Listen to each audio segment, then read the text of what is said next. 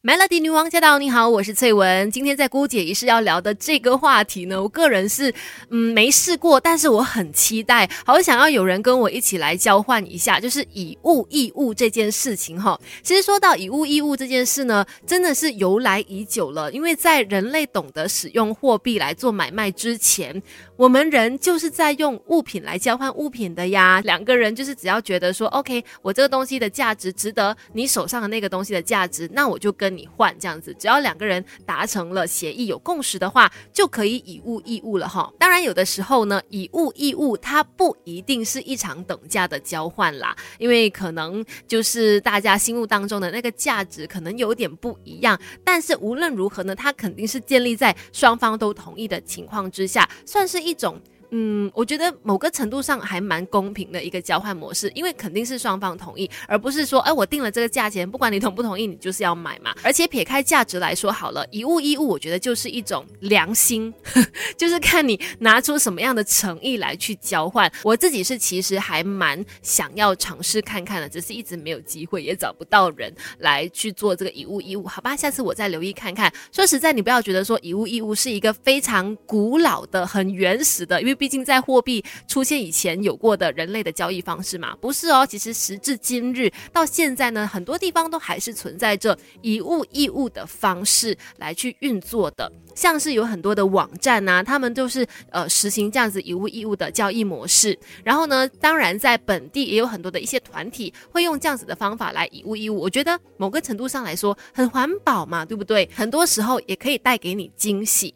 那讲到以物易物，说实在，最近有一件新闻就跟它有关系。当地的居民最近就开始以物易物，但是其实呢，他们不算是很自愿，有一点点被逼的。为什么被逼以物易物呢？等一下继续跟你聊啦。这世界的大事小事新鲜事，让我们帮你 Melody 姑姐一世。Melody 女王驾到！你好，我是翠文，继续在姑姐一世来跟你聊一聊今天这个话题哦。说到以物易物，用东西来换东西这样子的一种交易模式，当然在我们人类有货币之前，它就存在了。现在呢，也依然有很多人用这样子的方式来交易。而我接下来要说的这件事情呢，他们嗯，可以说不是很自愿这么做，有一点点出于无奈的。情况下被迫以物易物，说的就是因为疫情而全面封城的中国西安了。对，西安因为疫情爆发嘛，那当局呢就非常严格的在管控市民他们的一些户外流动。本来是规定说两天可以一次出去买东西的，可是现在呢已经全面升级为居家防疫，也就是禁止所有人呢外出活动。那因为大家都不能够出去活动嘛，所以粮食供应呢，其实每个人可能未必有准备得到那么多天的一些粮食。所以有些人呢，可能就是有会面对到说家里粮食不太够的情况。虽然啦，当局会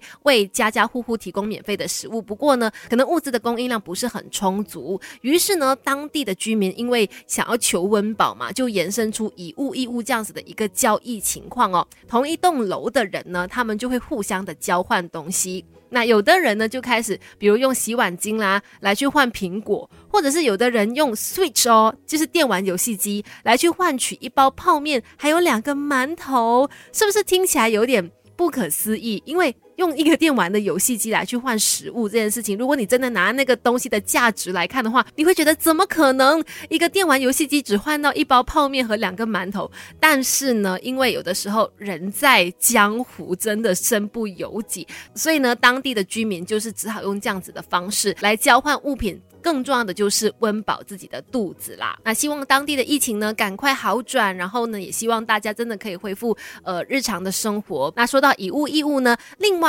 在美国那边还有一个网红呢，他非常厉害，他用一根发夹。换换换换换，最后他换到了一栋房子。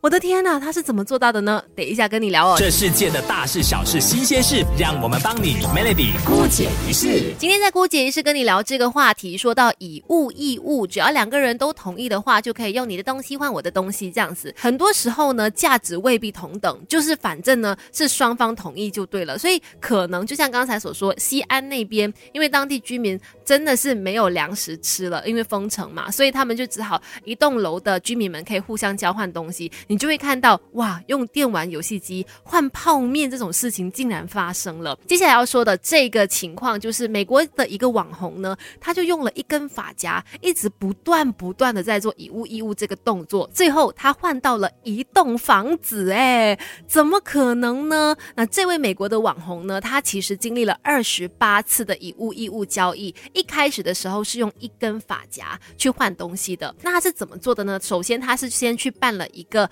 呃社交媒体账号，叫做“与我交易吧 ”（Trade Me Project）。然后呢，就向全球的网友公告他发起这个大的挑战。他就说他想要靠这以物易物的方式换到一栋房子。没有想到他竟然做到了。一开始的时候呢，他是用黑色的发夹拿出来要跟人家换嘛，他陆续就换到了耳环。OK，发夹换耳环还算合理，然后他又再换到了吸尘器，天哪，已经很厉害了。之后他还换到降噪音的耳机，还换到车子，还换到露营的拖车等等的一些物品，最后成功在二十八次交易之后换到了他梦寐以求的房子。这整个过程真的是没有虎烂，因为整个过程呢都被记录下来了。因为我说嘛，他开了一个社交媒体账号，所以呢是有很多人在追踪他这个挑战吧。我觉得算是一种挑。站前前后后呢，他一共用了一年半的时间，最后换到了一栋房子。听完是不是觉得很羡慕呢？然后我又觉得有点不可思议，啊，是不是真的可以用这种方式，最后可以换到房子、换到车子呢？可能大家可以试试看喽。那今天的姑姐意识就分享到这里，Melody。